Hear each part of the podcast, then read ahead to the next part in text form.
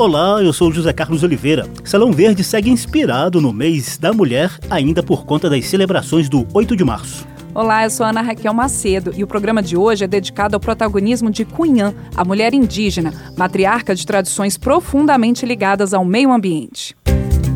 Salão Verde, o espaço do meio ambiente na Rádio Câmara. Brasil, o que faço com a minha cara de Índia? E meus cabelos, e minhas rugas, e minha história e meus segredos? O que faço com a minha cara de Índia? E meus espíritos, e minha força, e meu tupã, e meus círculos? Ah, o que faço com a minha cara de Índia? E meu toré, e meu sagrado, e meu caboclo, e minha terra? O que faço com a minha cara de índia? Meu sangue, minha consciência, minha luta e nossos filhos. Brasil, o que faço com a minha cara de índia? Não sou violência nem estupro. Eu sou história, sou cunhã, barriga brasileira, ventre sagrado, povo brasileiro. É o ventre que gerou o povo brasileiro. Nós somos responsáveis por isso. E esse povo hoje está só. A barriga da mãe fecunda e os cânticos que outrora cantavam, hoje são gritos de guerra contra o massacre imundo. A poesia que vocês acabam de ouvir é de Eliane Potiguara. A gente vai conversar com ela e falar mais dela daqui a pouquinho.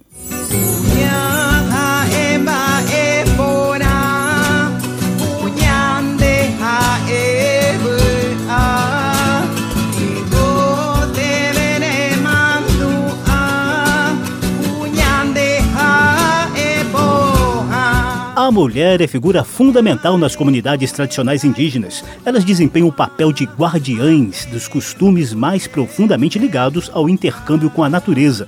Talvez seja até uma questão de gênero, já que a Mãe Terra, ou Pachamama, é feminina, poderosa, sagrada e determinante nas ações diárias dos povos indígenas na preservação do meio ambiente.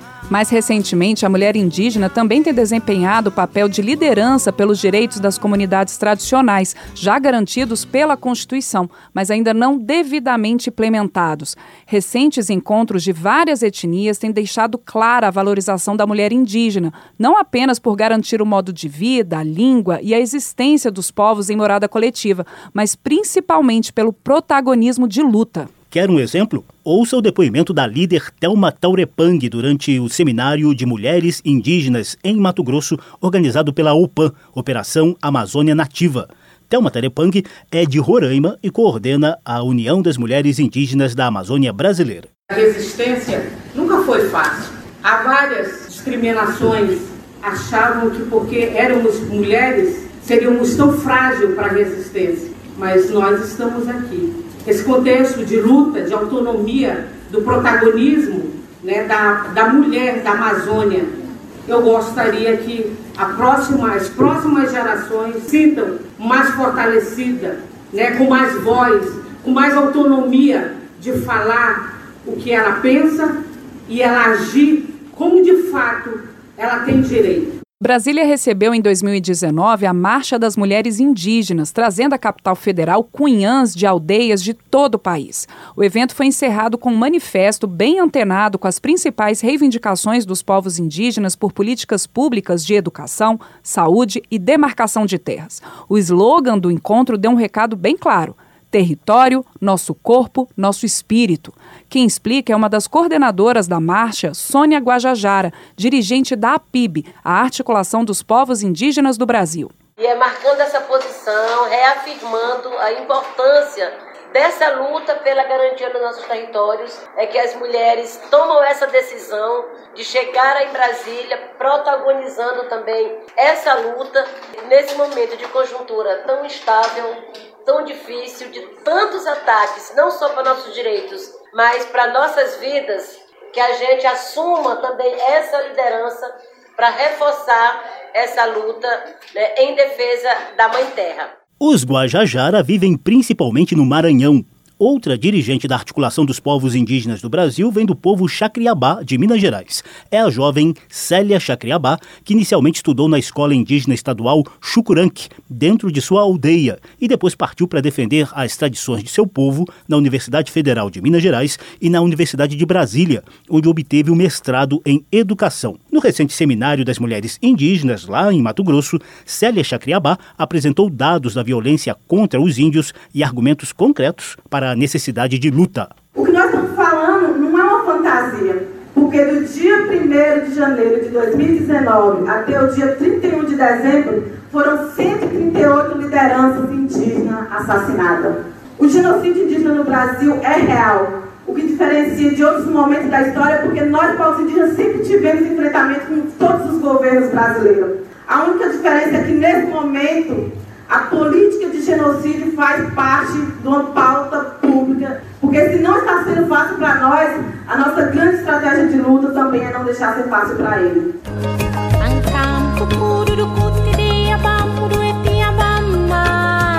foram necessários quase 200 anos de história do parlamento no Brasil, inaugurado após a Constituição de 1824, para que tivéssemos uma cunhã eleita deputada federal. Seu nome é Joênia Wapichana, que se elegeu pela Rede Sustentabilidade de Roraima nas eleições de 2018. No Congresso Nacional, Joênia coordena a Frente Parlamentar em Defesa dos Direitos dos Povos Indígenas, composta por 210 deputados e 27 senadores defensores das causas indigenistas.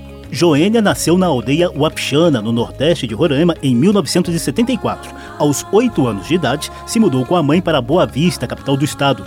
Também lá fez o ensino médio e conseguiu entrar para o curso de Direito da Universidade Federal de Roraima. Em 1997, aos 23 anos, Joênia tornava-se a primeira advogada indígena do país. Antes de chegar à Câmara, ela fez mestrado em Direito na Universidade do Arizona, nos Estados Unidos, e passou por turmas do movimento Renova Brasil, focado na formação de lideranças políticas. Nasci e cresci numa comunidade indígena, ouvindo disputas sobre direitos indígenas. Resolvi estudar direito. Tudo relacionado aos direitos tem política no meio. Quando você discute qualidade de educação numa escola indígena, eh, passa por um sistema eh, de análise lá do Congresso Nacional, saúde, o próprio orçamento da FUNAI ali depende de atuação de parlamentares. Esse projeto é um projeto coletivo, não é meu. Agora não é mais a Pichana é, Joana Mapuxi, Yanomami, Torepang.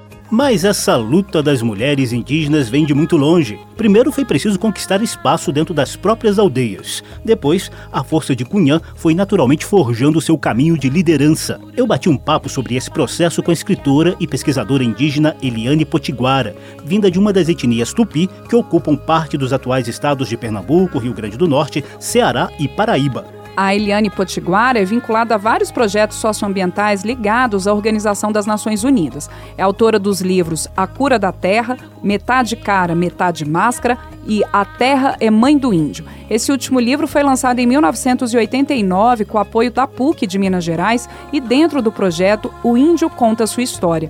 Eliane Potiguara chegou a ser nomeada embaixadora universal da paz em Genebra, na Suíça, por trabalhar a favor da paz no mundo. Confira então esse bate-papo do Zeca com a Eliana Potiguara, estudiosa das tradições indígenas e do protagonismo das cunhãs. Então, Eliane, para começar, eu queria que você explicasse um pouquinho essa abordagem que você fez é, no livro A Terra é Mãe do Índio. Eu acho que essa abordagem de louvor, vamos dizer assim, ao planeta e também à própria terra cultivável já estava presente nesse seu livro, que é dos anos 80, não é isso? Na década de 80, exatamente. Já trabalhando a questão de gênero, nem sem saber que a gente estava fazendo ideologia de gênero. Porque nessa época que eu comecei a trabalhar com a questão indígena, foi assim, do, surgiu do, do, da alma mesmo, surgiu da experiência que eu tive com a minha avó, porque a minha avó ela é indígena potiguara, era, né? Ela, ela, ela nasceu em 1916 e ela sofreu essas ameaças que todas as mulheres, a maioria das mulheres indígenas sofrem, né? O caso dela foi um caso invisível e ao longo das décadas a gente, com a nossa luta, a gente veio trazendo a visibilidade da situação da mulher indígena hoje. Tem sido uma luta grande e, e eu fico feliz de ver que a maioria das lideranças indígenas no Brasil são mulheres e a gente conseguiu, inclusive uma, uma deputada mulher, né, que é a Joênia Wapichana, aí é uma alegria, né? E eu, eu me lembro que tinha um lema que dizia assim, mulheres indígenas, é, organizem-se mesmo dentro de suas casas. É, por quê? Porque eu observei o sofrimento da minha avó, aquela, sempre aquelas histórias, né? Eu fui a escritora dela, pessoal dela, para poder mandar as cartas, né, para Paraíba, para a comunidade indígena, para os parentes que lá ficaram, e ela teve que vir porque sofreu a violência de terra, né? O pai dela foi assassinado, Chico Solon de Souza, assim como muitos índios guerreiros foram desaparecidos naquela época, isso de 1910, justamente pela colonização do algodão na época, né? a fábrica de tecidos e muitos indígenas foram transformados em escravos. Aqueles que não aceitavam, então, eram exterminados e suas famílias eram perseguidas, né?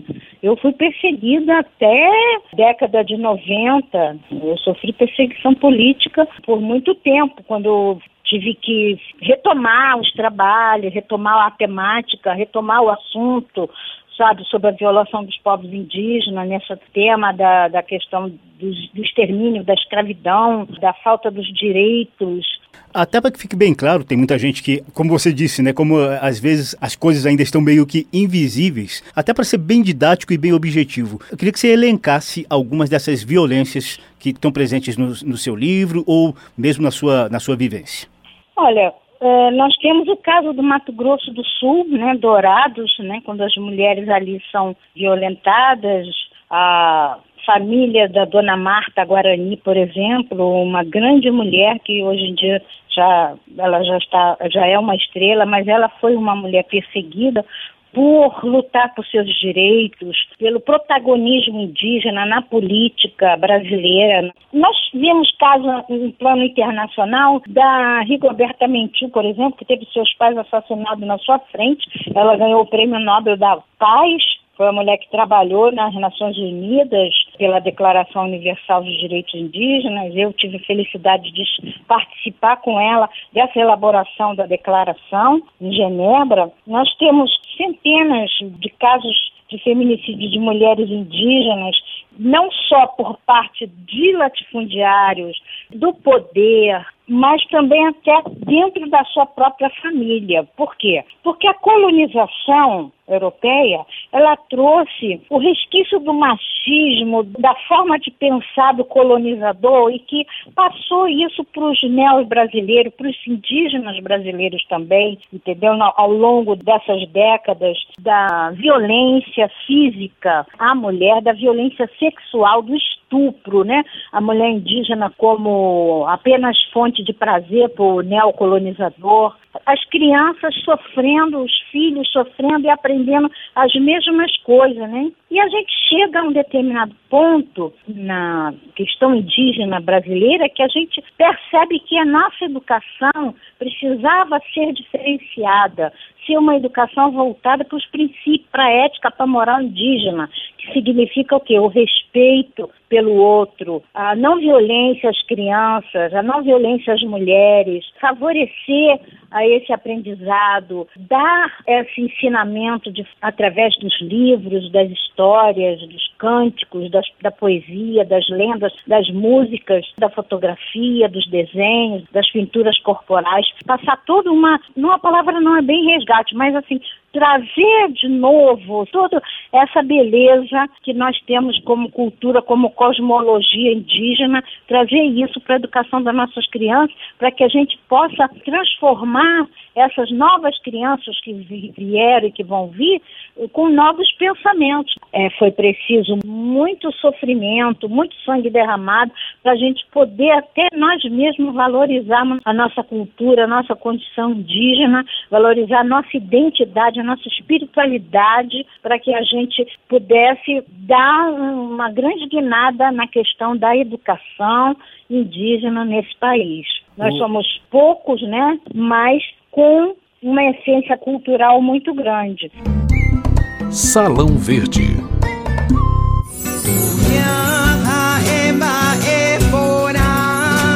Nessa reta final de Salão Verde, em homenagem a Cunhã, a mulher indígena, a gente esclarece alguns nomes importantes citados nessa entrevista com a escritora e pesquisadora indígena Eliane Potiguara, a começar por Maria de Lourdes Potiguara, a avó da nossa entrevistada, que lhe passou toda a tradição oral do povo potiguara para que Eliane escrevesse o livro A Terra é Mãe do Índio. Durante a entrevista, Eliane também citou Marta Guarani, líder articuladora de causas indigenistas e feministas. Marta nasceu na aldeia Jaguapiru, no Mato Grosso do Sul, e foi originalmente chamada de Cunhangevi, Nova Mulher. Aos 28 anos, teve que deixar a aldeia após denunciar que militares haviam destituído o cacique e o pajé da comunidade. Daí em diante, se instalou na cidade de Dourados. Lá ajudou a fundar a Associação de Índios Caguateca, com foco na defesa das tradições Guarani, Cadiuel, Terena e Kaiowá. Também se articulou com organizações sociais e populares do Mato Grosso do Sul ligadas aos direitos humanos e ao meio ambiente. Marta Guarani morreu em 2003, aos 61 anos. E, por fim, Eliane Potiguar, a nossa entrevistada, também citou Rigoberta Menchú.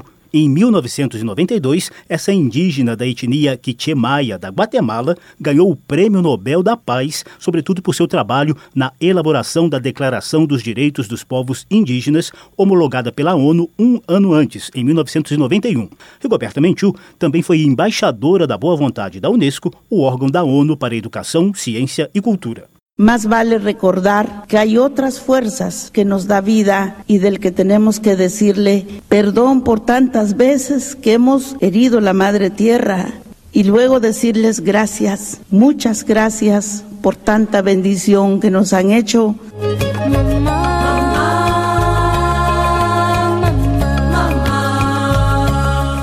Nesse mês da mulher, ainda sob os efeitos do 8 de março, Salão Verde também homenageia Tepori Kamaiurá, que infelizmente nos deixou em fevereiro com quase 100 anos de idade. Essa mulher foi fundamental nas conquistas dos povos indígenas, lutando ao lado dos irmãos Vilas Boas para a demarcação do Parque Indígena do Xingu, no Mato Grosso. Quem a conheceu e conviveu com ela afirma que a líder indígena Tepori Kamaiorá ajudou a forjar o dia a dia do seu povo. Essa Cunhã era conhecida como a grande matriarca do Xingu.